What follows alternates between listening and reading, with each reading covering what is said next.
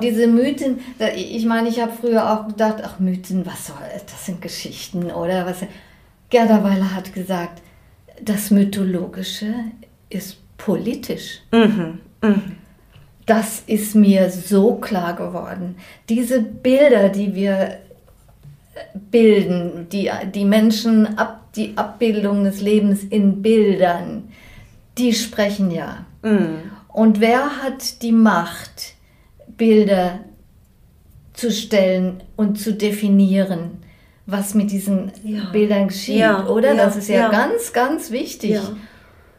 Und dass das von Männern also von Männern und Frauen natürlich im Patriarchat. Wir sind alle patriarchal mm. sozialisiert mm. worden. Mm. Ähm, dass uns Bilder beeinflussen,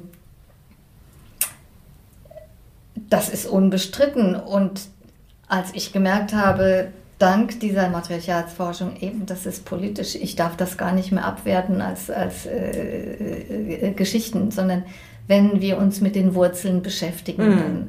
dann, merken wir erstmal, wie der Mythos enteigt, wie die Bilder umgedreht worden sind. Äh, ziemlich brutal, äh, eigentlich aber auch sehr offen, plump. Das ist Undomestiziert, der Podcast für die Frau, die sich fragt, ob sie artgerecht lebt von und mit Nadine Kulis und heute spreche ich mit Ulrike Pittner. Sie ist Buchautorin des Buches Avedea und hat eine lange Historie hinter sich als Feministin und Lehrerin und hat uns einiges daraus zu berichten.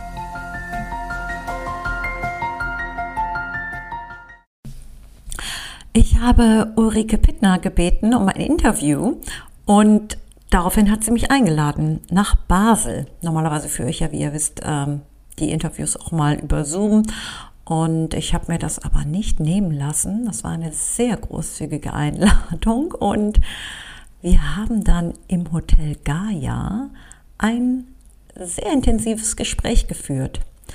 Wie gesagt, eigentlich wollte ich mit ihr über alte Göttinnen sprechen, denn Ulrike Pittner hat zusammen mit Ursa Kattinger das Buch Avedea geschrieben und darin geht es um ja, 13 Göttinnen der griechisch-römischen Mythologie und jede einzelne Göttin wird dort beleuchtet und insbesondere deren matriarchale ursprüngliche Herkunft, bevor sie in dem Mythos quasi ja, entweder denunziert, vergewaltigt, geraubt oder in Monster verwandelt worden sind. Ich meine, die kommen ja oft nicht so gut bei weg oder ach, eifersüchtige Ehefrauen oder ähm, to Tochter wird geraubt etc.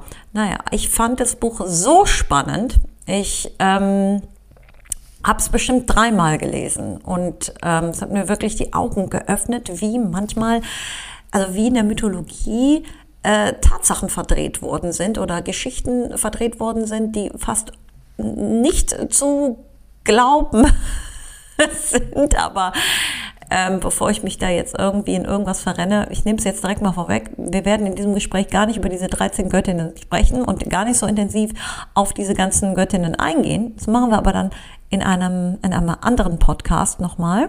Mm, ich spreche mit Ulrike eher über ihr Leben und ihren Werdegang. Der ist nämlich wahnsinnig spannend, denn sie hat als Feministin so viel bewegt. Ursprünglich wollte sie ihre eigene Schule gründen. Das war aber mit so vielen Schwierigkeiten verbunden, dass sie ihr ganzes äh, Wissen und ihre Möglichkeiten, die sie hatte, genutzt hat, um das als Lehrerin umzusetzen. Und mir war überhaupt nicht klar, solche Begriffe wie Koedukation, Koedukation, ja, dass man das überhaupt in Frage stellt, dass Jungs und Mädchen äh, zusammen unterrichtet werden und ähm, dass es da vielleicht doch einen Unterschied gibt und dass es wichtig ist, diese Unterschiede auch zu leben und auch zu integrieren. Ich habe darüber überhaupt nicht nachgedacht. Sie hat mir da so viele Denkansätze gegeben, dass ich danach wirklich noch ähm, ja, durch Basel gelaufen bin, in diese leeren Museen. An dem Tag war auch wirklich nicht viel los in Basel. Ne? Ich bin da durch diese monumentalen Museen noch gelaufen und habe die ganze Zeit noch über dieses Gespräch nachgedacht, weil da ähm, komplett neue Perspektiven aufgemacht worden sind in meinem Denken, auch was, ähm, was Schulbildung angeht. Da, ähm, ja, und ich habe selber eine Tochter in der Schule, auch einen Sohn. Da wird mir, da wurde mir dann doch noch mal einiges klar. Wir sprechen aber auch über ja, ich nenne es jetzt mal Radikalfeminismus, der ist ja ein bisschen in äh, so eine, wird ja immer wieder in so eine ähm, Ecke gedrängt als schon längst abgeholt oder überholt. Ähm, und es gibt da auch so eine Art Keil zwischen liberalen Feministinnen oder die Feministinnen, die eher einer anderen Generation anhängen und ähm, die sich wirklich sehr, sehr, sehr intensiv mit den Hintergründen des, der ersten Frauenbewegung beschäftigt haben. Also ich meine, ich kenne keinen mehr, der jetzt intensiv Marx gelesen hat und sich dadurch auch mit dem Kapitalismus und den Zusammenhang von Kapitalismus und Patriarchat so intensiv auseinandergesetzt hat, weil wir auch gar nicht mehr den Raum haben. Wir sind so gestresst, ja, und laufend müssen wir irgendwie machen, machen, machen. Auch die Studierenden heute, sie stehen einfach unter Strom. Manchmal habe ich das Gefühl, jemand wie Lurike Pittner, die kommt noch aus einer Generation, da durften Studierende auch noch mal ja wirklich ihren Gedanken nachhängen und sich treffen, um ja eine neue Revolution auszutüfteln, wie neues Leben möglich wäre, Utopien auszuspinnen. Und ja, das hat mich wirklich sehr fasziniert. Das Gespräch äh, geht allerdings jetzt auch wieder über eine Stunde und deswegen möchte ich mich hier an dieser Stelle auch gar nicht mehr so lang fassen und würde sagen, ich schließe jetzt direkt mal ähm, an und wünsche euch viel Vergnügen bei diesem Gespräch über das Leben einer sehr spannenden Frau, Ulrike Pittner. Also ich bin ursprünglich, komme ich aus der Lehrerinnen-Ecke, habe eine Lehrerinnenausbildung für Latein und Französisch mitgemacht, wollte meine eigene Schule gründen und bin da ziemlich strikt diesen Weg gegangen, habe nochmal ein zweites Studium angefangen, Heilpädagogik, weil das ja für meine eigene Schule ich das brauchte. Denn wer will mir schon die Kinder geben, wenn ich mich pädagogisch nicht ausweisen kann? Und zwar habe ich das hier in der Schweiz gemacht. Ich komme von Deutschland und durch eine große Liebe bin ich hier in der Schweiz gelandet und bin auch hier äh, mit der Frauenbewegung in Berührung gekommen. In Deutschland habe ich davon nichts mitbekommen. Ich war sehr männerorientiert und äh, ja, äh, die Gespräche mit Männern, ähm, 68er Generation, revolutionsorientiert, patriarchats, äh, nein, nein, nicht patriarchatskritisch, sondern kapitalismuskritisch. Mm. Das hat mir großen Eindruck gemacht und äh, erst als ich dann hier in der Schweiz ein persönliches Erlebnis hatte. Ich war ja auch für offene Ehe, also eine geschlossene Ehe, das war für mich viel zu spießbürgerlich. Ach, das war dir schon ganz früh klar. Das ja? war mir ganz klar. Also durch das Linke, mm, wir hatten ja, ja die sexuelle ja, Befreiung oder offene Ehe und mm, das ist spießbürgerlich, eine mm. Eheschließung. So dass ich mit meiner großen Liebe hier in, aus St. Gallen äh, äh, wollte ich zusammenleben und das ging nicht. Ich musste für meine eigene Wohnung, äh, musste ich ein Papier vorweisen können. Konkubinat war zu der Zeit eh, es war was sehr Mutiges, was Revolutionäres, aber von der Nationalstaatlichkeit ging das nicht. Ich konnte als Deutsche nicht hier in der Schweiz wohnen, wenn mhm. ich nicht verheiratet bin. Mhm. Also habe ich gesagt, gut, äh, dann machen wir das doch so. Also dann habe ich mich damit auseinandergesetzt, was das heißt, wenn ich verheiratet bin. Namen aufgeben, das kommt eigentlich für mich nicht in Frage. Da ich aber gezwungen war, habe ich dann mit meiner großen Liebe, habe ich ihr gesagt, äh, du, äh, wie ich bleibe einfach Ulrike Pittner. Was auf dem Papier ist, ist das eine, aber ich bleibe so. Und wenn wir wohin kommen, dann stellst du mich vor unter meinem Namen. Er als Chirurg in dieser äh, sehr konservativen Umgebung, für ihn war das shocking. Mm. Das ging nicht. Mm -hmm, mm -hmm. Und er sagte mir, geh du doch mal suchen hier in der Schweiz, wer solch verrückte Ideen hat wie du. Ach, er hat dich dazu ermuntert, ja, quasi. Ja. Ich habe es ihm zu verdanken, ja, das dass ich fündig geworden bin äh, in der Frauenbewegung. Guck mal, also Schatzi, ich, ich habe sie alle gefunden. Ich habe sie alle gefunden. Und zwar bin ich äh, an eine, eine politische Gruppe, die radikalste, die es damals gab in, in Basel, geraten. Das war das eine. Das war also eine Gruppierung, die nannte sich Aufbauorganisation Feministische Partei. Und das war, nachdem. Hört sich krawallig an. Ja, ja, es war also wirklich, es, äh, das war eigentlich, äh, hat die sich gebildet aufgrund äh, von Erkenntnissen einer Hannelore Mabry aus München. Mhm. Hannelore Mabry hat den Marx in- und auswendig gekannt und hat ihn links überholt, hat ihn analysiert und hat ihn zu Ende gedacht und hat die Klassenfrage ganz anders gestellt. Mhm, mhm. Sie hat nämlich gesagt, ja, jeder Arbeiter hat ja zu Hause noch eine Frau. Mhm. Und da ist ja, das hat der Marx nicht mitbedacht bei seinen Ausbeutungsüberlegungen. Das hat mir damals sehr eingeleuchtet und es war klar, ich habe auch gemerkt, ich finde keine politische Heimat in den patriarchalen Parteien, weder links noch rechts. Also Konsequenz, Mabri, wir gründen eine feministische Partei mit dem Mann. Wir haben gesagt, damit äh, stieß sie sehr an, auch in der Frauenbewegung. Sie hatte ein, eine Zeitschrift, die nannte sie Der Feminist. Da hat sie alle ihre Analysen ausgebreitet. Und ähm, das war für die Frauenbe Frauenbefreiungsbewegung hier, das war nicht das Wahre. Auch für Alice Schwarzer war das nicht das. Und äh, sie wurde sehr ignoriert von dieser Seite der Frauenbewegung. Und wir waren aber begeistert und überzeugt, wenn ich heute zurückblicke, ja, wir haben eigentlich im Patriarchat, wollten wir in der patriarchalen Arena mit patriarchalen Mitteln umkrempeln, mm. die Gesellschaft, mm. oder? Naja, das hat, den, das hat ja auch diesen, den, den Feminismus dieser Jahrzehnte dieses unsexy Image verpasst. Dass man gesagt, die Frauen sind so aggressiv und so unsexy und krawallig und äh, wollen den Männern die Schwänze abschneiden, ja, so. Genau, das, ja, Männerkillerinnen, ja. gell? Und äh, da habe ich aber volles Verständnis gefunden für meine Ablehnung, äh, für meine mhm. Haltung. Mhm. Und äh, ich habe dann dort sehr viel Stärkung erfahren weil ich war im Clinch. Ich habe meinen Mann geliebt mhm. und äh, ich sah aber, wie patriarchal er eigentlich orientiert war, hätte ihn eigentlich verlassen müssen mhm. und konnte das nicht, weil das Herz war stärker als der Kopf. Mhm. Habe das alles voll realisiert und habe dann einfach als Ausgleich zu ihm mir meine Stärkung bei den Frauen geholt. Tja, da habe ich auf der äh, parteipolitischen Ebene mich engagiert,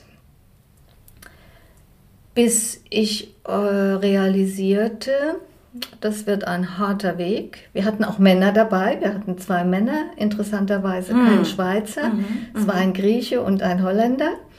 Und, äh, Interessant, dass, dass Männer dann auch an der Seite der Frauen. Mhm. Mabri ja. hat gesagt, wir können das Patriarchat nur mit Hilfe der mm. Männer äh, überwinden. Mm. Also mm. und zwar wollen wir sie nicht als Leithammel haben, sondern wir machen das Programm und sie unterstützen das. -hmm. Wenn sie das tun, sind sie herzlich willkommen. Mhm. Aber ansonsten, wir wollen hier keine Streitgespräche und nichts. Ja, also das, ja, wir wollen ja, da keine Energie verlieren mit ihnen, Mit, von, mit diesen Männern, sondern wir wollen von diesen Männern Unterstützung finden. Mhm. Mhm. Und zwei haben das getan. Und dabei blieb es auch bei diesem Mal. Und das ging dann, kam die, dann äh, kam auch die Gewaltfrage im Patriarchat. Mabry hat übrigens eine Definition gegeben vom Patriarchat. Äh, Claudia von Werloff hat ja mal gesagt, es gibt keine Definition, aber Mabry hat das gegeben. Und zwar hat sie das als äh, an der Gewalt auf den verschiedensten Ebenen der Gesellschaft definiert, dass das Patriarchat, das hierarchische, das, das Gewalt, Gewalt des, die, die Macht des Stärkeren mhm. gegenüber der mhm. Schwächeren mhm. auf intellektueller, sexueller, ökonomischer, eh auf den verschiedensten Ebenen. Und da war natürlich mein, mein Geist und mein Herz war offen für die Friedensbewegung. Frauen für den Frieden gab es damals. Mhm. Da bin ich dann als Delegierte der AOF, bin ich zu den Frauen für den Frieden gegangen. Und wir sind auf die Straße gegangen, haben aufgeklärt und ich vertrat immer die feministische Variante in, in, bei diesen Friedensfrauen. Das war für mich ein Phänomen, dass so viele Frauen aus ganz verschiedenen Parteien ja, zusammenarbeiten ja. Ja, das kennen wir nicht bei den Männern, oder? Und ähm, dann war als nächster Schritt das war immer noch auf einer Ebene, auf einer politischen Ebene, die eigentlich sehr theoretisch mhm. war, oder? Mhm. Mhm. Und mich hat es gelustet nach, nach mehr Praxisnähe und ich als Lehrerin habe dann, das war in den 80er Jahren, ähm, Dale Spender gelesen. Das war eine Engländerin, die gezeigt hat, wie der ganze, das ganze Bildungswesen sexistisch durchtränkt mm, ist. Mm. Und das hat mich beeindruckt. Und ich habe dann mit Frauen hier in Basel eine Gruppe gegründet, eine Frauenfachgruppe für ganzheitliche Erziehung, äh, für ganzheitliche Bildung. Und da war eben mein Ziel, nach der eigenen Schule, nach der eigenen Partei, war dann das äh, neue Ziel, das Bildungswesen umzukrempeln. Ihr hattet auf jeden Fall sehr ambitionierte Ziele. Wir ja. hatten immer, andere, wir waren jung. Ja. Oder? Wir waren jung. Ja, aber weißt du, ich habe manchmal das Gefühl, wenn ich das heute vergleiche, hm, heute hat man vielleicht Ideologien, wenn man jung ist, aber dann schaut man sich nur auf Social Media oder Instagram an, was andere noch viel, viel besser machen oder man vergleicht sich und dann lässt man sich davon ganz schnell entmutigen und ähm, wenn man jung ist, aber ja, aber ich hatte das auch damals, als ich mich selbstständig gemacht habe, dass man einfach gedacht, mir gehört jetzt die Welt. Mhm. Ich habe so eine tolle Idee, die mhm. kann man gar nicht ablehnen. Ja, mhm. das ist einfach, das muss ja erfolgreich sein, weil man ist einfach so, das ist einfach so genial. Das müssen ja andere auch verstehen, wie toll diese Idee ist. Genau, ja, ja. so ja, haben wir auch ja, gelebt. Ja, damals mhm. gab es zum Glück noch kein Instagram und keine Vergleichsmöglichkeiten. einfach, ja. Wir sind also mit voller Kraft voraus da äh, äh an die Arbeit gegangen. Und da fing auch in diesen 80er Jahren, und zwar war da äh, das, das äh, Stichwort und das Schlüsselbegriff war die Koedukation. Wir haben gesehen. Was ist denn das jetzt schon wieder? Was das schon wieder ist. Diese gemeinsame Erziehung von Mädchen und Buben, die in einem Klassenzimmer sitzen und die nicht als Mädchen und Buben wahrgenommen werden. Das finde ich ja so gut. Ja. Das ist ja, weil ich habe das auch, dieses, äh, das, da hatten wir ja auch, wir hatten ein kleines Vorgespräch, ja, und ich finde es einfach so wichtig zu erkennen, dass die Mädchen anders sind als die Jungs und am Ende zählt aber am Schluss doch, was die Jungs machen. Und irgendwie richtet sich alles nach dem, was die Jungs machen. Aber man erkennt es erst, wenn, wenn, wenn man ganz genau hinschaut. Ja. ja, und wir haben genau hingeschaut und wir haben dann auch Begriffe geschaffen. Wir haben gesagt, im Klassenzimmer sind zwei verschiedene Kulturen, die Geschlechterkulturen. Ach. Und da spielt sich unterschiedliches ab. Hm. Hm. Und das war uns so klar und das war, äh, das haben wir versucht auf allen Ebenen dem Bildungswesen zu vermitteln. Wir haben auch bei Reform, Reformen haben wir mitgesprochen. Wir haben auch, wir waren so mutig, wir haben gesagt, also wie würde denn das Bildungswesen aus unserer Sicht, wenn wir uns überhaupt nicht beeinflussen lassen von irgendwelchen männlichen äh, Zielsetzungen, aussehen, wenn wir jetzt einen Lehrplan machen könnten, ja, oder? Ja, ja. Dann haben wir in unserer Broschüre Achtung, Ächtung, Mädchen, haben wir dann mit großer Kelle angerührt und haben gesagt, also eigentlich äh, die Basis für eine Matur, also für ein Abitur, für eine höhere Bildung, ist der Hauswirtschaftsunterricht. Mhm, mhm. und von dem Hauswirtschaftsunterricht wird alles abgeleitet das Geografie ist, ob das mm, Sprachen sind, mm. ob das Chemie ist oder Physik ist oder Philosophie ist und was der Kuckuck was, Mathematik zum Beispiel. Mhm. Äh, das war sehr, das war revolutionär. Also denn was mhm. Hauswirtschaft ist ja wohl das verachtetste mhm. Fach. Ja, ja, ja. Zwar das ja. beliebteste Fach bei den Kindern, aber vom Sozialprestige gesehen und Hauswirtschaftslehrerinnen sind ja also das, das Sozialprestige ist am geringsten. Das ist so interessant.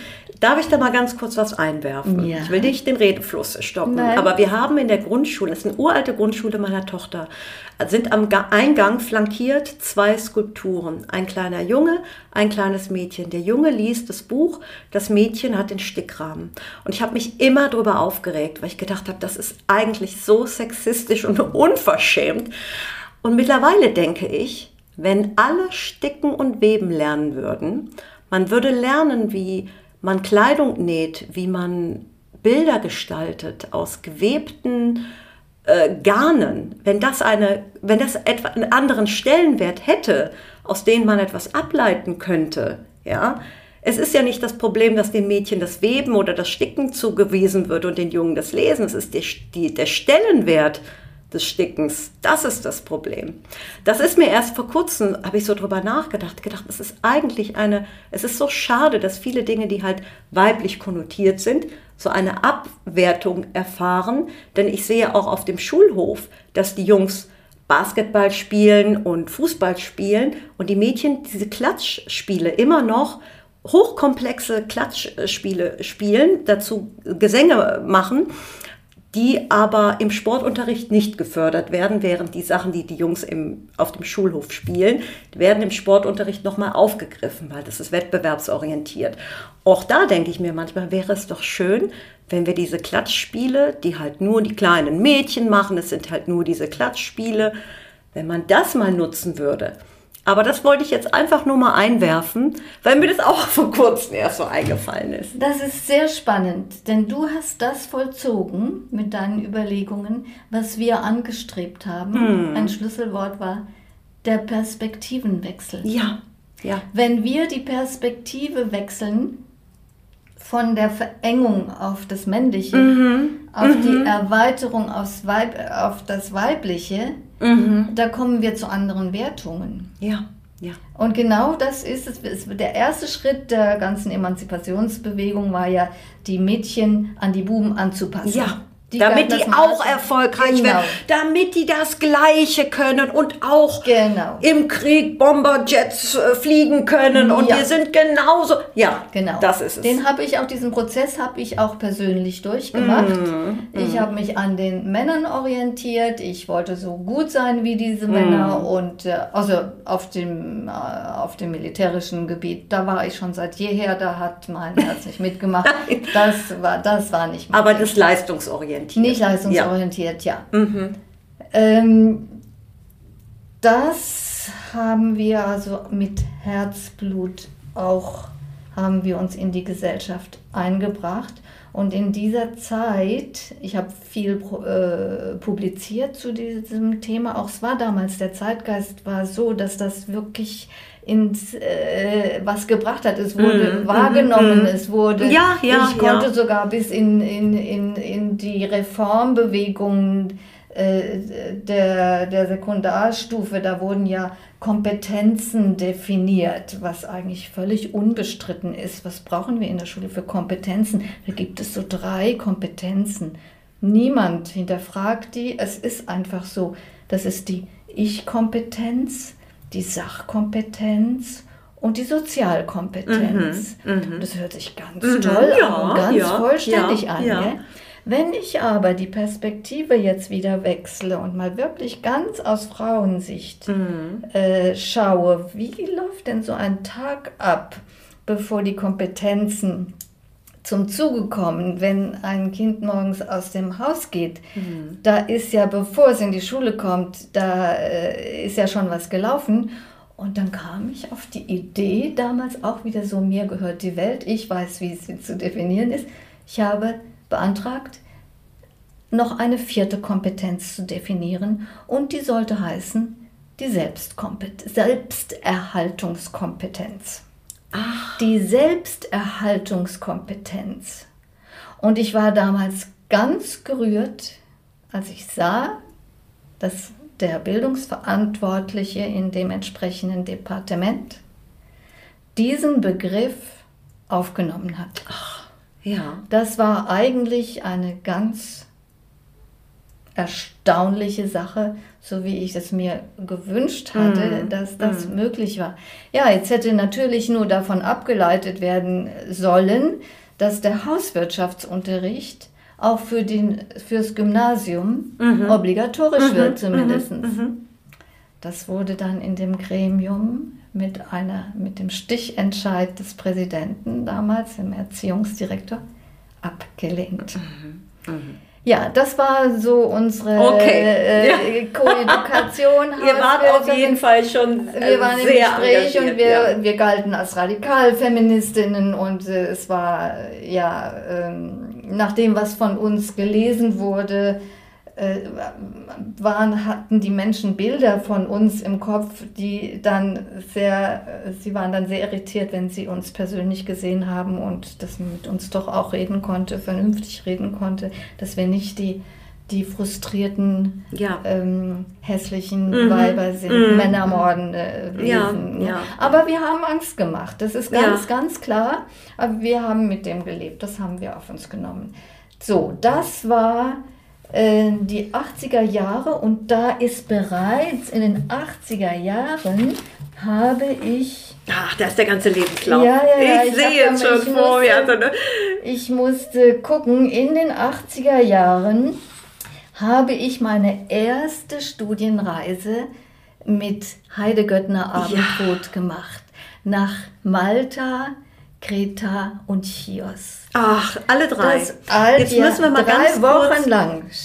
Kannst du ganz kurz erwähnen, wer Heide Göttner Abendrot ist? Ja, Heide Göttner Abendrot ist die große Denkerin der Gegenwart, die, die durch Männer angefangene Matriarchatsforschung im letzten Jahrhundert, das war ja Bachofen und ja, ja. Co., äh, weitergeführt hat die diese Matriarchatsforschung auch entlarvt hat als Abwertung einer matriarchalen Kulturstufe. Mhm. Die Anerkennung war da, dass es diese Kulturstufe gab, aber das war aus Männersicht noch nicht die entwickelte Form für das spätere Patriarchat. Mhm. Und Heide Göttner Abendroth hat damit die moderne Matriarchatsforschung begründet. Und ihre geniale Leistung ist, dass sie nicht nur die Mythen angeschaut hat, auch nicht nur die Archäologie angeschaut hat. Das patriarchale Wissenssystem ist ja so, dass da immer nur so Schubladen sind. Und wenn dann archäologische Funde äh, da waren von weiblichen Figurinen, dann sind sie alle, ist diese Schublade, konnte natürlich daraus nicht viel schließen. Das war ein mhm, Phänomen, mhm, das mhm. hat Mann und Frau zur Kenntnis genommen und alles andere ist Spekulation. Dass es das mit einer matriarchalen Kulturstufe zu tun hat? Nein, also wenn aber, und dasselbe war bei den Mythen. Ja. ja? Dasselbe war bei der Völkerkunde. Mhm. Also äh, Mann und Frau war sehr vorsichtig mit Schlüssen. Äh, weil eben aus so Schubladen kannst du auch nichts schließen. Das galt als unseriös, da die Verbindungen zu ziehen. Ja. ja. Weil man muss ja ein Gespür auch dafür haben. Also Heide Göttner Abendroth war eigentlich damit auch eine Begründerung, Begründerin einer interdisziplinären Sichtweise. Ja. Sie hat das nämlich alles zusammengeführt mhm. Mhm. und hat äh, zeigen können, dass nicht nur in der dass nicht nur diese Kulturstufe existiert hat, bevor das Patriarchat kam, sondern dass es noch heute matriarchale Gesellschaften gibt. Und das hat mich ähm, natürlich fasziniert. Das fand ich das Spannendste, was es da gab. Ich hatte ihre, ihre Göttin und ihren Heros gelesen. Hm. Und dann fing sie an, also ich war zuerst auch vorsichtig, weil das war ja, das, da konnte ich nicht mit vielen Menschen drüber reden. Ja, ja, das hm. gilt hm. als Vor allem auch Akademikerinnen und, ja, ja. und so und die, die richtigen Akademikerinnen, das, das ist alles unseriös, was da mhm. außeruniversitär. Heide Göttner Abendroth ist ja ausgestiegen. Sie war ja eigentlich Professorin und äh, ist ausgestiegen, hat ihre eigene Akademie gegründet, Hagia. Und äh, ich hatte das große Glück, dass ich auf diese Studienreise, dreiwöchige Studienreise, auf diese drei Inseln konnte, mhm. wo sie uns zeigte, jede Insel zeigte eine andere Stufe des Matriarchats, das frühe Matriarchat, das späte Matriarchat und jetzt heute hier ist das moderne Matriarchat. Mhm. Ja, das war die, der Anfang in den 80er Jahren, aber es war auch noch so, ich war zurückhaltend mit dem. Du ich hast dir das angeguckt, hast gemerkt, okay, da passiert was und du hast ja, vielleicht auch was. Also es fing dann, als ich übernahm so einiges mm, von der mhm, Mythologie mm. in meinen Lateinunterricht. Da merkte ich, oh, also das ist natürlich, ich soll das unterrichten wie da die Athene aus dem Kopf von dem Zeus äh, voll bewaffnet entsprungen ist, mm. von ihm geboren mm. ist. Das war natürlich schon spannend für die Kinder. Das war ja. lustig. Es war so ein Phänomen, da konnte man sich amüsieren, brauchte keine Vokabeln und keine Grammatik zu Es ist ja heute noch. Es war so schöne Abwechslung. Ja, ja. ja. Und da hat, habe ich bereits begonnen, äh, die Göttin, jede Göttin, selbst sprechen zu lassen. Mm. Ich bin dann auch, ich habe dann nicht nur Heide Göttner Abendrot äh, gelesen und kennengelernt, sondern auch Gerda Weiler. Bin zu den Vorträgen, äh, habe die ganze Literatur durchstöbert, bin auf im Jahr 2003 bin ich nach Luxemburg auf den ersten internationalen Matriarchatskongress gefahren. Das war natürlich die Erkenntnis ja, wieder ja, ja, aus allen Ecken der Welt äh, Wissenschaftlerinnen mhm. kamen mhm. und Wissenschaftler und Angehörige einer, einer der, der, der, ich weiß nicht welcher Stamm damals war, es war nicht von den Mosuo. Äh, ich weiß es nicht mehr, es gibt ja... Ganz viele indigene, äh, matriarchale Kulturen noch. Ja, da waren Vertreterinnen und Vertreter, auch ein Mann war, kam ja, aus der ja. Kultur. Und dann äh, hat mich es so gepackt, bin dann in 2008 in Karlsruhe auf einen internationalen Mutterkongress äh, gegangen. Ich merkte immer mehr diese Muttergeschichte, mm, mm. Äh, da ist was dran. Im 2011 war dann in St. Gallen ein Kongress wieder, ein Weltkongress über matriarchale Politik. Und dann war für mich klar, also äh, ich muss da weitermachen mit meinen Göttinnen im Lateinunterricht und habe da die entsprechenden äh, Göttinnenstunden eingeführt. und äh, diese Freiheit konntest du dir schon das nehmen, konnte ja? Ich, also ich habe auch, ich habe hab auch spielerisch, ich habe auf verschiedenen Ebenen geschafft. Ich habe sogar so ein Psychospiel entwickelt. Ähm, in der Göttinnenstunde, das habe ich zuerst mit den Mädchen gemacht. Wir wissen, die Mädchen sind schneller entwickelt. Ich habe das auch den, den Kindern erklärt. Mhm. Mädchen sind in der Pubertät etwa ein Jahr äh, mhm. äh mhm. schneller mhm. und deswegen mhm. nehmen wir zuerst die Göttin und die Buben kommen dann im nächsten Jahr dran. Und das haben die voll geschluckt. Ja, das ja, war ganz klar, oder? Ja, ja. Äh, dann, damit ich musste ja, wenn ich nur Göttinnen genommen hätte, das wäre ja nicht gegangen. Und da habe ich mir Jean, Jean oder Bo Bohlen hat da so ein, ein Buch geschrieben über äh, Göttinnen in jeder Frau. Und dann habe ich das so entwickelt, noch das ist zwar noch patriarchale Aufspaltung, aber eine ganze Serie von Göttinnen, die in uns wohnt. Ja, ja. Und ich wollte den jungen Mädchen, äh, wollte ich äh, das nahebringen, wie, was das mit ihnen zu tun hat. Ja, also die sollten mal spüren, nachdem sie meine Informationen hatten, wer eigentlich die Göttin hinter diesen patriarchalen Verzerrungen ist. Und äh, da sollten sie sehen, oh jetzt habe ich den Faden verloren. Das, dieses Psychospielchen, ja, ja, ja, welche, welche, Göttin, welcher, da sollten Sie mal sehen, welche, ähm, wie, also einmal die vorpatriarchale Göttin, aber einfach welche Charaktereigenschaften dieser Göttin also auch in Ihnen Wie das dann aufgespaltet mhm. ist, also sie, sie, hatten einerseits die Stimme der Göttin vernommen, mhm. dann konnte ich Ihnen erklären, wie das dann aufgespalten wurde mhm. mhm. und aber mit dieser Aufspaltung konnten wir das Spiel machen. Ja. Und dann konnten sie in einem Kreis mit der Überschrift Göttinnen in mir, konnten sie sieben Göttinnen erspüren in sich, wie viel von der Liebesgöttin, das ist die, die äh, am am breitesten eigentlich ja. äh, in Beziehung Bindung und Nichtbindung war, weil es, ich muss dazu sagen, also es gab drei Göttinnen, die gebunden lebten und drei, die ungebunden lebten. Mm. Und die mm. jungen Mädchen spürten jetzt nach, also inwiefern sie eine Hera, also eine Ehefrau sich in, in sich mm -hmm. spüren, -hmm. oder? Inwiefern sie diese Mutter Demeter in sich spüren.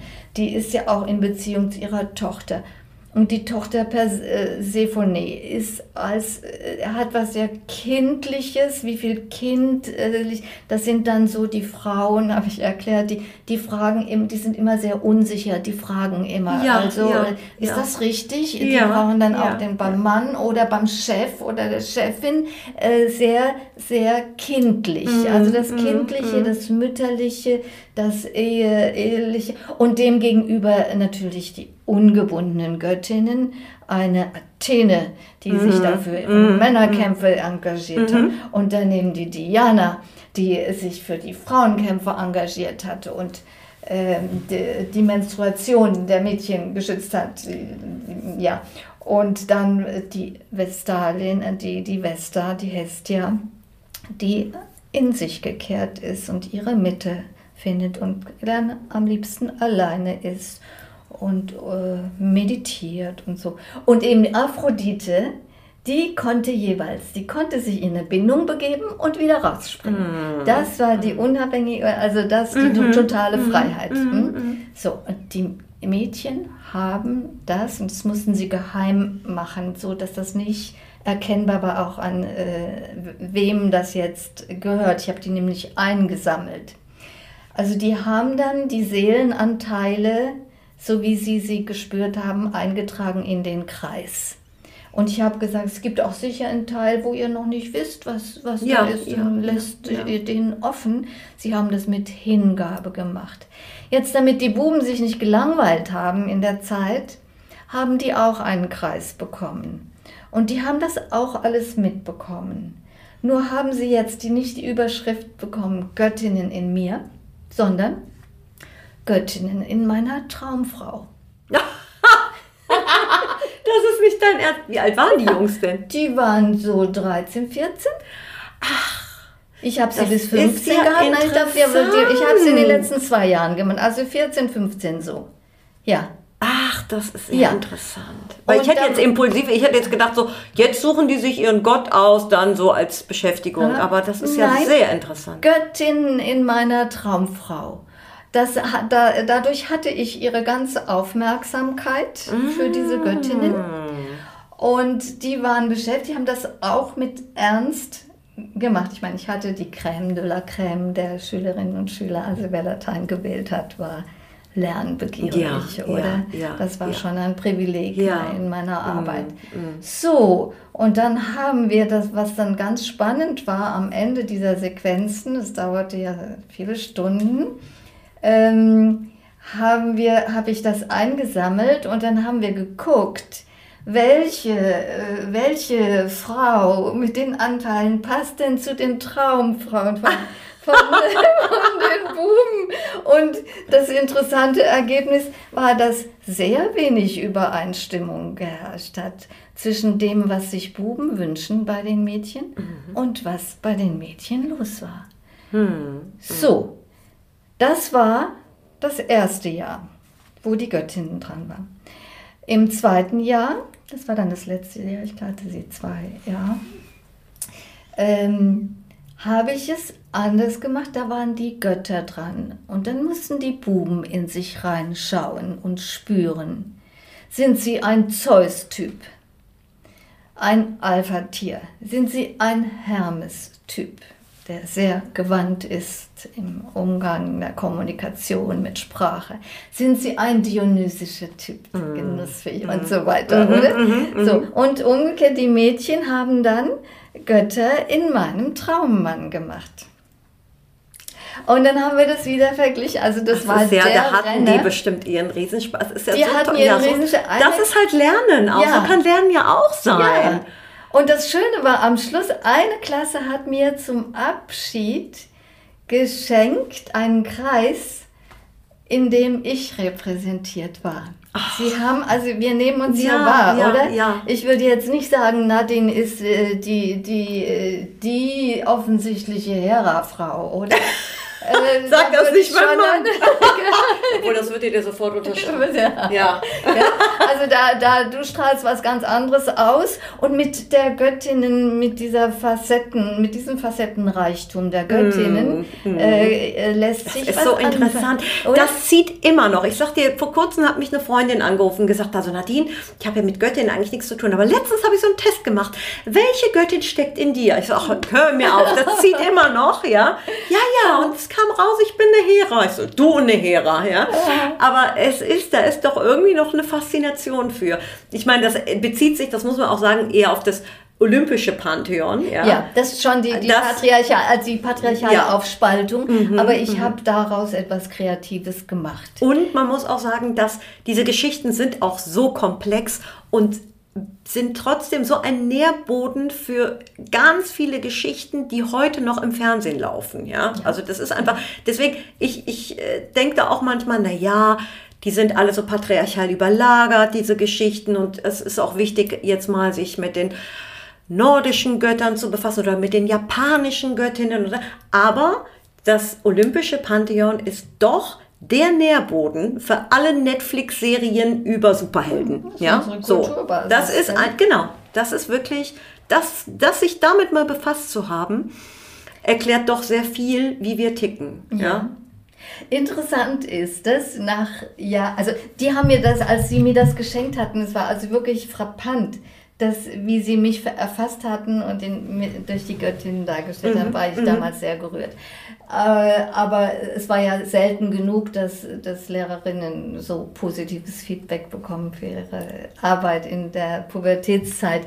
Was mir dann passiert ist, nach Jahren, nach Jahren der Pensionierung an einer Tankstelle, wo ich ein Brötchen geholt habe, tritt mir so ein junger Mann gegenüber und äh, spricht mich an mit meinem Namen und mhm. sagt, mhm. er sei ein ehemaliger Schüler von mir. Mhm. Ich musste mich entschuldigen, ich habe keine Ahnung, waren Sie, ja, waren Sie bei mir? Ja, im Lateinunterricht war ich bei Ihnen. Und dann habe ich gedacht, ah, jetzt nimmt sich mal wunderbar, wie, wie, weil ja viel geredet wurde. Ich meine, das, das ging ja rund. Ich war das Enfant terrible an, an dieser Schule. Und jetzt wollte ich mal wissen, wie er jetzt das nach vielen, vielen ja, Jahren hat, selber ja, Familie, ja. Äh, ein Feedback, wie er das wahrgenommen hat, den Unterricht bei mir. Dann sagt er doch, also was sie mit diesen Göttinnen und Göttern gemacht haben, das hat ihm was fürs Leben gegeben. Oh er findet, das sollte mehr gemacht werden. Und ich bin wie auf Wolken nach Hause gegangen. Immer angefeindet mit so, und immer auf ja, es, es war ja, brauchte ja auch einen gewissen mm, Mut. Mm, mm. Äh, und dann so ein Feedback zu bekommen, mm. ich, doch, ich war auf dem richtigen. Ja, weil, weil es ist am Ende Pferde. diese, ja, weil man hat so einen Samen, Anführungsstrichen, gesetzt. Ja, ja. ja und klar, man hat, kriegt diese Anfeindungen, weil die, weil es passt nicht ins Konzept, es passt nicht ins System. Und es hilft ja auch Menschen oder jungen Menschen, sich selbst zu erkennen. Und das ist jetzt auch mal so gelinde gesagt, nicht unbedingt immer der Sinn und Zweck der Schule. So. so, ja, also da ist nicht so unbedingt die Selbsterkenntnis. Aber so, jetzt aber Ave Dea, das Buch. Ja, ja richtig. Also da, äh, du siehst, ich habe da angefangen ja, im Unterricht. Ja. Und dann habe ich gedacht, je näher ich meiner Pensionierung kam, Äh, ich müsste dieses Material könnte ich eigentlich als Ergänzung zu dem Lateinbuch, dem schrecklichen ähm, und patriarchal deformierten, könnte ich das als Ergänzung anbieten, ja. dem Bildungswesen, oder ich mache diese Ergänzung zu diesem Lateinbuch. Und dann habe ich aber gemerkt, oh, die wechseln aber immer die Lateinbücher. Wobei, das äh, ist bei jedem Lateinbuch, ist das eine sinnvolle Ergänzung da war ich erst fest entschlossen und dann habe ich aber eben, weil es auf die Pensionierung ging und dann habe ich gedacht, ach, ich tue mir das doch nicht mehr an. Jetzt mm. irgendwann hörst du mm. mal auf, Ulrike, mit deinem Aktionismus. Und ich wurde so ein bisschen altersweise und ähm, ließ es so ein bisschen hängen. Und dann schickte mir die Göttin einen unglaublichen Konflikt mit meiner Schulleitung. Und da fiel der Satz, Matriarchatsforschung ist nicht unterrichtsrelevant. Mhm. Mhm. Dieser Satz hat mich elektrisiert und hat mir nochmal neue Power gegeben. Mhm. Es kam zu heftigen Auseinandersetzungen bis in höchste äh, Direktionskreise. Zum Glück habe ich von dort Schutz erhalten. Ich hätte nämlich fast dort noch mal kurz vor der Pensionierung meinen Job verloren. Das war die Richtung. Mhm. Bekam nicht be bezahlten Unterricht für den Matriarchatskongress in St. Gallen. Und da habe ich mich eben hingesetzt und gesagt, wie bitte, wenn das nicht unterrichtsrelevant ist. Ich bin am Erarbeiten einer Ergänzung zu, von ja, Unterrichtsmaterialien ja, ja, im Lateinunterricht. Das ist unterrichtsrelevant. Und damit habe ich mich vor mir selber verpflichtet, mhm. noch einmal laut ausgesprochen. Ja. ja. das musste ich ja mhm. beweisen mhm. vor all den mhm. Gremien, mhm. die mir so feindselig gegenüberstanden. Und so wurde ich pensioniert mit dem großen Schutz der Direktion äh, wo ich dann beantragt habe, ich möchte, dass dieser Satz rückgängig gemacht wird von meiner Schulleitung und der Schulwege. Aber das geht hier in der Schweiz nicht so. Es wurde eine sehr viel elegantere Lösung gefunden. Der äh, Bildungsdirektor hat dann meine Arbeit unterstützt. Aber jetzt habe ich was vorgegriffen. Es war nämlich so, dass ich, ich war, wurde pensioniert und vor der Pensionierung im letzten Jahr habe ich gesagt, so, jetzt, bieten, jetzt biete ich das den äh, Schulbuchverlagen an. Wir machen ja, ich mache jetzt mal so, als ob äh, Gleichberechtigung äh, erreicht ist und frage da an, ob die das drucken. Kein Interesse. Und dann habe ich gedacht, ähm, vielleicht, warum bin ich eigentlich so bescheiden mit einer Unterrichtsbeilage? Ja, ja. ja. Äh, ich könnte doch diese Göttinnen sprechen lassen. Einerseits, das ist interessant für Lehrpersonen. Ich könnte Unterrichtsmaterial didaktische Anmerkung auch noch geben. Und dann könnte ich noch einen großen historischen Hintergrund anbieten. Ich nicht selber, sondern ich habe Ursa Kratiker gefragt, als mhm. Historikerin. Ah, so Habe ihr meine Idee mhm. unterbreitet, ohne große Hoffnung eigentlich.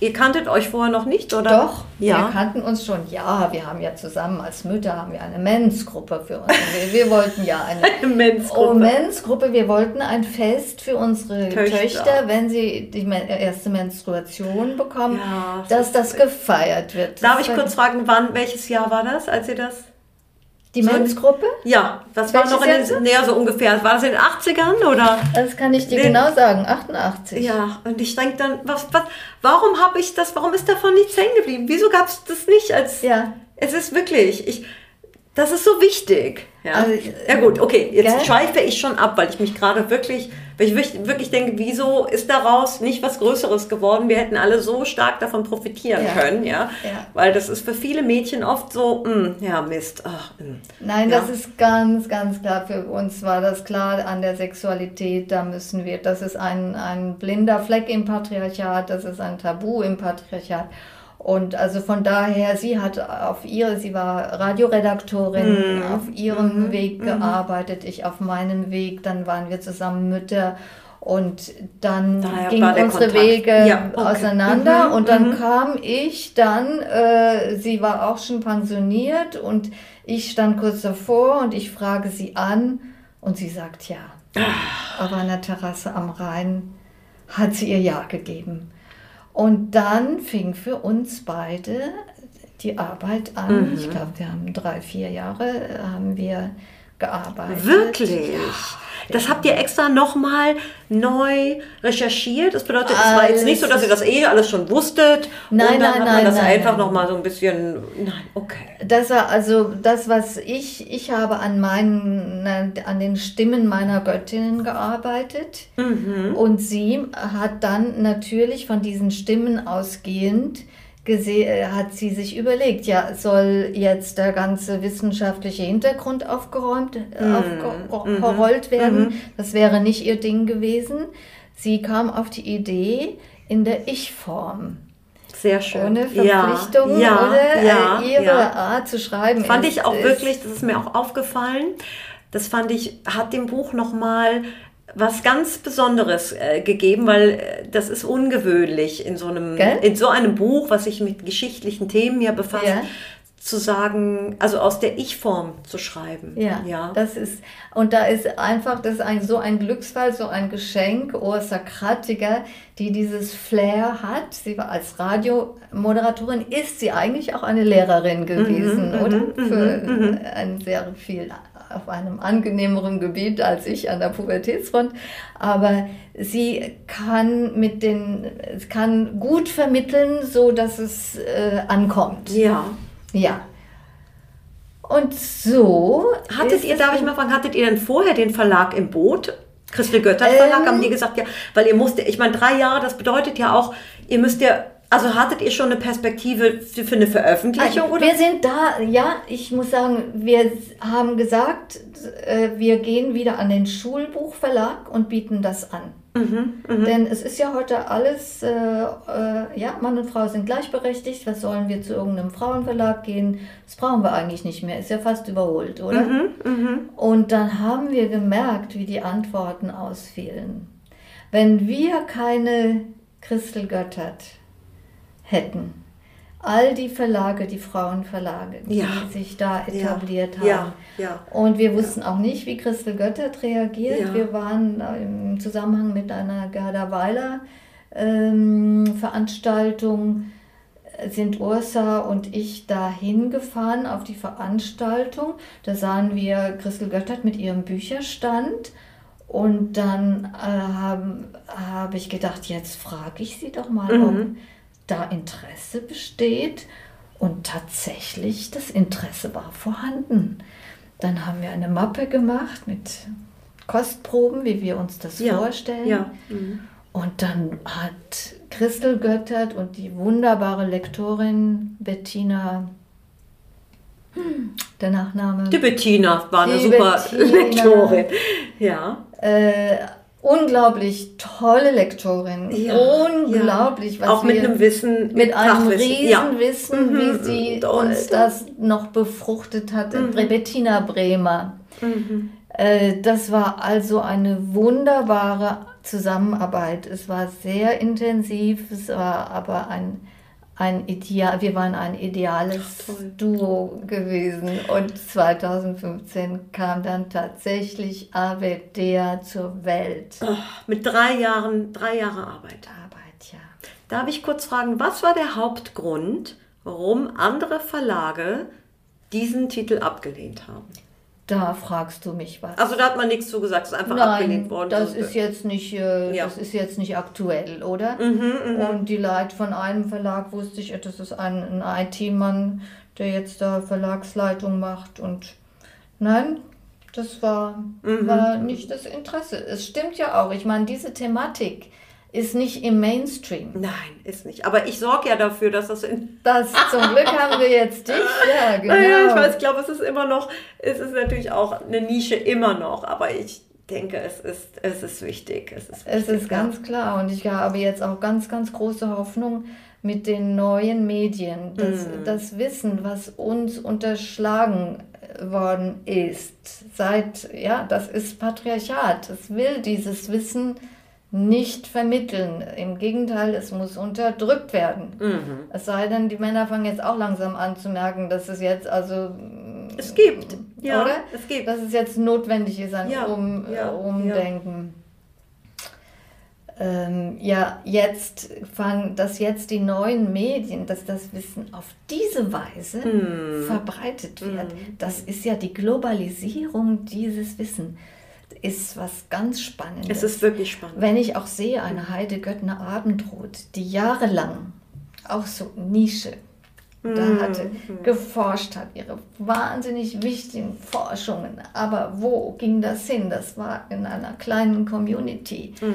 Und jetzt international, ihre Sachen werden übersetzt, sie wird international eingeladen, sie gibt Studiengänge ja. Äh, überall ja. in online ja. jetzt sogar und in Englisch. Es ja, verbreitet ja. Es ist wirklich international. Ich habe das gesehen, Maria Gimbutas. Ja, also das sind YouTube-Kanäle in den USA, die laufen wie Bombe. Da geht es um ihre Themen, die hätte man noch vor 20 Jahren in so eine Schwurbelecke ja. gedacht. Aber das ist bahnbrechende Arbeit, die wirklich sehr nischig ist. Ja, die Göttin und so. Wenn man schon Göttin hört, dann schalten die meisten dann innerlich ab. Aber jetzt ist da nochmal ein ganz anderes Interesse da, weil man doch jetzt versteht, Moment mal, vielleicht ist es doch nicht so naturgegeben, wie man es uns immer erklärt hat, dass die Menschen schon in der Steinzeit mit dem Knüppel sich wild äh, halbtot gehauen haben und dann ähm, der Stärkste, der das Wild gejagt hat, der durfte dann die, die Frau mit über die Schulter schleppen und in die Höhle nehmen. Das hat man uns ja erzählt, ja. Ja, also das ist, das ist äh, einfach, und dass das jetzt mal hinterfragt wird und dass es einfach auch ein Fass ist, was da auch aufgemacht wird, was so viel nachzieht. Ähm, da passiert viel, würde ja. ich sagen. Es passiert viel, aber ähm, es ist schon so, wenn man an dieses Thema geht, dass dann viele andere Themen mit hochkommen. Ja, und da kommen ganz viele, ich meine, also Religion ist ja ein heißes Eisen, ja das, ähm, da muss man halt auch aufpassen. Absolut. Religion. Ich habe mir im Vorfeld zu dem Interview, habe ich mir da wieder neu Gedanken gemacht, auch von der Sprache her. Äh, wenn wir dran denken, wie wir, wie alle Menschen auf die Welt kommen. Wir kommen ja als an die Nabelschnur gebundene Wesen auf die Welt. Ob Männer oder mhm, Frauen, mhm, mhm. diese Nabelschnur im Haus der Mutter, äh, die ist unsere erste Bindung und intensivste Bindung, was es gibt. Und dann fiel mir ein, ah ja, es gibt Entbindungsetagen äh, äh, oder sie, wir werden dann entbunden. Ja. Und dann versucht haben, glaub, also meine ich, haben die Menschen immer versucht, eine Rückbindung ja, ja. herzustellen. Und das haben sie in den matriarchalen Kulturen in Anerkennung der weiblichen Potenz äh, äh, haben sie das geschafft, dass diese Rückbindung an die Mutter wieder auf symbolischer Ebene, auf sozialer Ebene, auf allen Ebenen dass das funktioniert hat und das war ja eigentlich, das hat zu Zivilisationen geführt, zu einem Niveau geführt, das unserem Niveau weit überlegen war. Jetzt ist das Patriarchat hat das ja mit, also die, das patriarchale Denken ist ja irgendwann mal entstanden. Ich weiß nicht warum, aber ich denke, das war ein, weil du sagtest, äh, die, diese, das, was Frauen leisten, die, diese Gebärpotenz, mit dieser Bindung haben sie auch gemerkt, wir müssen uns rückbinden. Mhm. Mhm. Und dann haben sie die Rückbindung nicht mehr an die Mutter gemacht. Ich glaube, das war die Ganz Ur, der Urknall, die Ursünde, das ja, Urvergehen. Ja. Mhm. Sie haben diese Bindung an eine ideologische hm. Vaterfigur hm. gemacht. Hm. Weit, weit weg von der Natur. Natur ist mir auch wieder aufgegangen. Natur, steckt Natum drin, ist das Geborene. Hm. Also alles, was geboren wird, oder? Ja, ja, die ja. Natur. Da, dann kommt die Bibel und sagt, macht euch die Erde untertan. untertan also mm. äh, Natur, das Dominanz. Oder die Dominanz und die Ausbeutung und das Abtrennen von dieser Natur, von diesem Geborenen und all diesem Gebären und all diesem Blut und, der, und all diesem Grusigen mm. und die Sekrete, ist mir aufgefallen, Sekrete. Was steckt da Heilig. drin? Secret. Und Geheimnis, ja. Ja. Oder Geheimnis. Ah. Was steckt im Geheimnis drin? Mm. Das Heim. Heim. Das Siehst du, das ist wirklich toll, dass du als Lateinlehrerin oh, ja. dieses, das, das kannst du halt einfach, das ist ja interessant, ja. das war mir so nicht es Auch für mich jetzt auch in, in letzter Zeit wieder so, mir, noch immer kommen mir oh, solche Sachen wie die Sprache etwas transportiert, ja, ja, die, oder? Die transportiert das. Und wir äh? sind uns darüber nicht bewusst. Wir reden zwar immer darüber, wie wichtig die Sprache ist, deswegen machen wir jetzt ein Sternchen hier und da dran und überhaupt, aber die wirklich das, was so, was so in den Wörtern drinsteckt, die wir jeden Tag benutzen, ohne darüber nachzudenken, darüber machen wir uns keine Gedanken. Mhm. Aber die haben natürlich schon eine Macht. Ja, absolut. Und das finde ich sehr spannend, ah. eben mit der Natur. Und ich meine, Natur. Äh, Natur und deswegen äh, Natur und Frauen und ihre Gebärpotenz. Äh, das gehört zusammen. Nicht, weil da was irgendwie ja. ideologisch es ist. Aber sichtbar. es wurde natürlich, es wurde natürlich, damit wir im Laufe der Emanzipation mit den Männern mithalten konnten, ja, und das alles irgendwo auch, ähm, dass wir zeigen konnten, wie, wie gleichberechtigt wir sind, wurde es, wurde es halt klein gemacht. Oder es, diese ganze Mutterschaft und diese Bindung zur Natur wurde uns als Nachteil oder haben Frauen selber als Nachteil empfunden. So. Aber das will ich gar nicht so weit in die Tiefe gehen. Ich möchte gerne noch, weil wir reden schon fast eine Stunde, okay. kurz darauf eingehen. Das, weil das ist mir ganz wichtig. Weil ich glaube, ihr seid, also ich habe viele Bücher über Götter und alte Göttinnen und wir haben jetzt gerade noch mal so, eine, so ein Modehype, wo, wo Geschichten um Göttinnen noch mal neu erzählt werden. Äh, Zirze und, und so weiter, das gibt's, äh, gibt es gerade neue Literatur aus der Sicht der Göttin. Aber ihr wart wirklich einer der ersten, der die Geschichte der Göttinnen aus einer neuen Perspektive erzählt hat und auch aufgedeckt hat, dass es diese Göttin vor diesem Pantheon, korrigiere mich, wenn ich da jetzt was falsch verstanden habe, schon vorher gab und dass sie da eine andere Bedeutung hatte. Wir waren nicht die Ersten. Nein? Nein, wir haben wirklich da durch Heide Göttner Abendrot mm. und Gerda mm -hmm. Weiler der enteignete Mythos von Ach, Gerda stimmt, Weiler. Stimmt, stimmt, Oder stimmt. da fiel ja, es mir der enteignete Mythos, ja, ja, ja, ja. Was da, oder was da als stimmt. Archetypus erklärt worden ist durch diesen Jung und Neumann und äh, dann kommt eine Gerda der Weiler. Enteignet, ich, da, ich habe Der enteignete ja, Mythos. Ja, und, und, diese Mythen, ich meine, ich habe früher auch gedacht, ach Mythen, was soll, das sind Geschichten, oder was. Gerda Weiler hat gesagt, das Mythologische ist politisch. Mhm. Mhm. Das ist mir so klar geworden.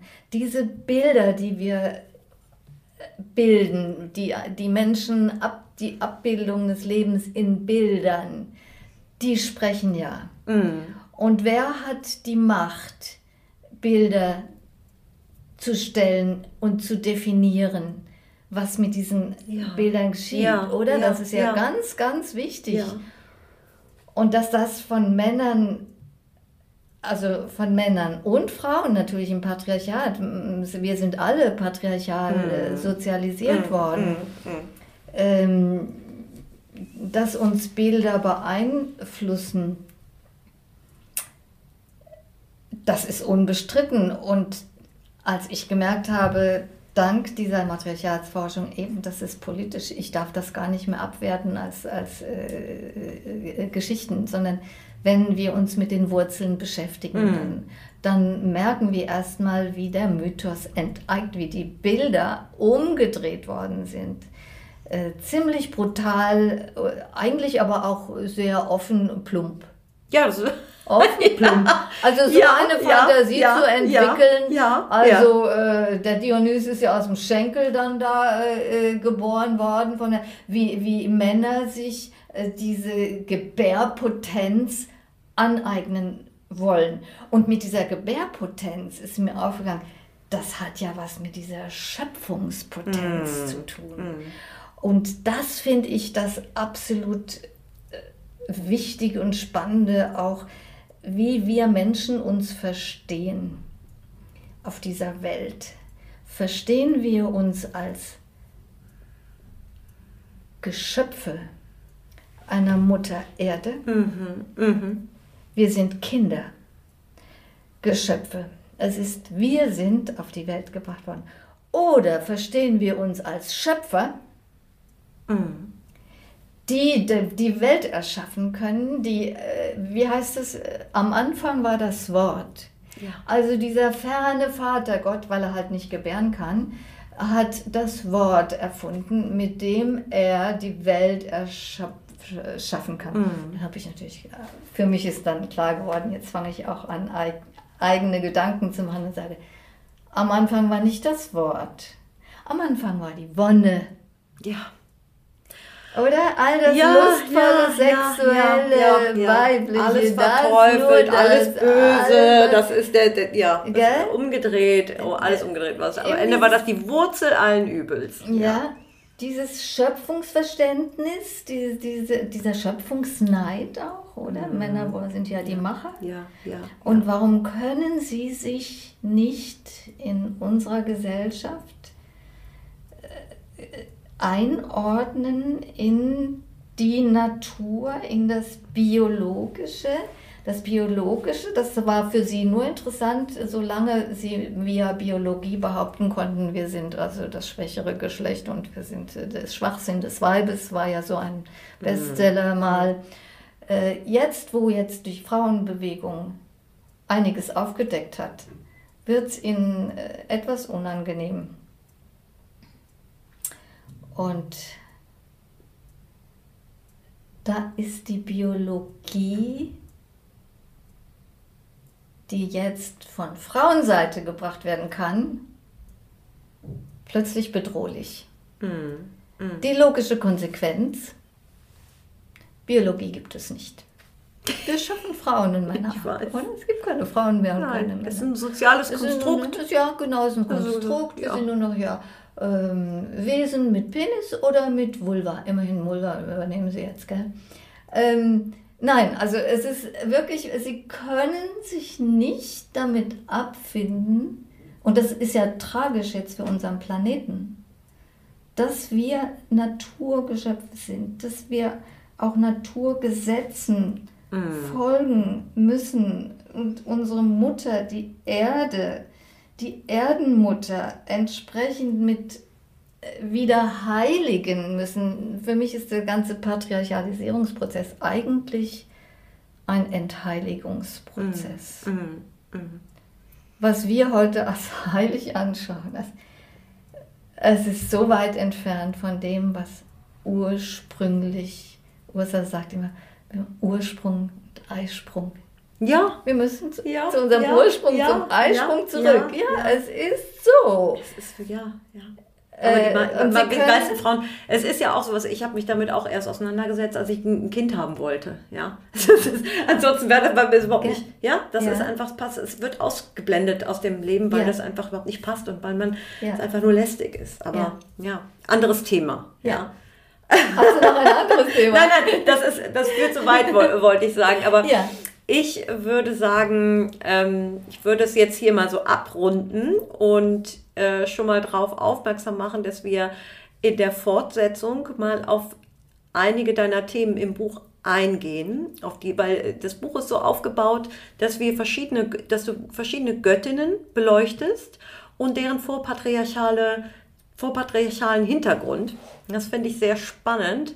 Ähm, insbesondere finde ich, ähm, ich habe kaum wie soll ich sagen, so, so, so Wiederholungen, so was man sagt, naja, eigentlich, wenn man es runterbricht, ist es ja bei jeder Göttin irgendwie so, dass sie ja dann ähm, irgendwann eine Fruchtbarkeitsgöttin war oder dass sie irgendwie eine Mutter. Nein, es ist so differenziert. Ich habe eigentlich bei jeder Göttin so einen totalen Aha-Moment gehabt. Ob das die Medusa war, die dann, wo du, wo die, die ganz anders ist als diese Hera. Ähnlich wie du das geschildert hast mit dem, mit den deinen Geschichten mit den Charakteren im Unterricht. Aber da kommen so viele andere Sachen und Aspekte hervor dass ich wirklich Schwierigkeiten hatte, zu sagen, welche Göttin besprechen wir denn heute, mhm. weil ich finde, jeder Einzelne hat so einen für mich augenöffnenden Aspekt gehabt, dass es wirklich sehr schwierig war. Aber wir versuchen es gleich mal auf die eine oder andere mhm. einzugehen. Ja. Mhm.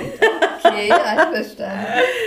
ja, ähm, deswegen würde ich das jetzt hier mal als Einführung an der Stelle abrunden und ich bedanke mich erstmal für das Gespräch. Danke auch. Und äh, lade alle herzlich ein, auch schon mal die nächste Folge reinzuhören. Also, bis bald. Tschüss. Tschüss. Ja, ich war danach nach dem Gespräch doch ein bisschen traurig, dass ich das in der Schule nicht gelernt habe. Meine Lehrerin, da waren wirklich auch tolle bei.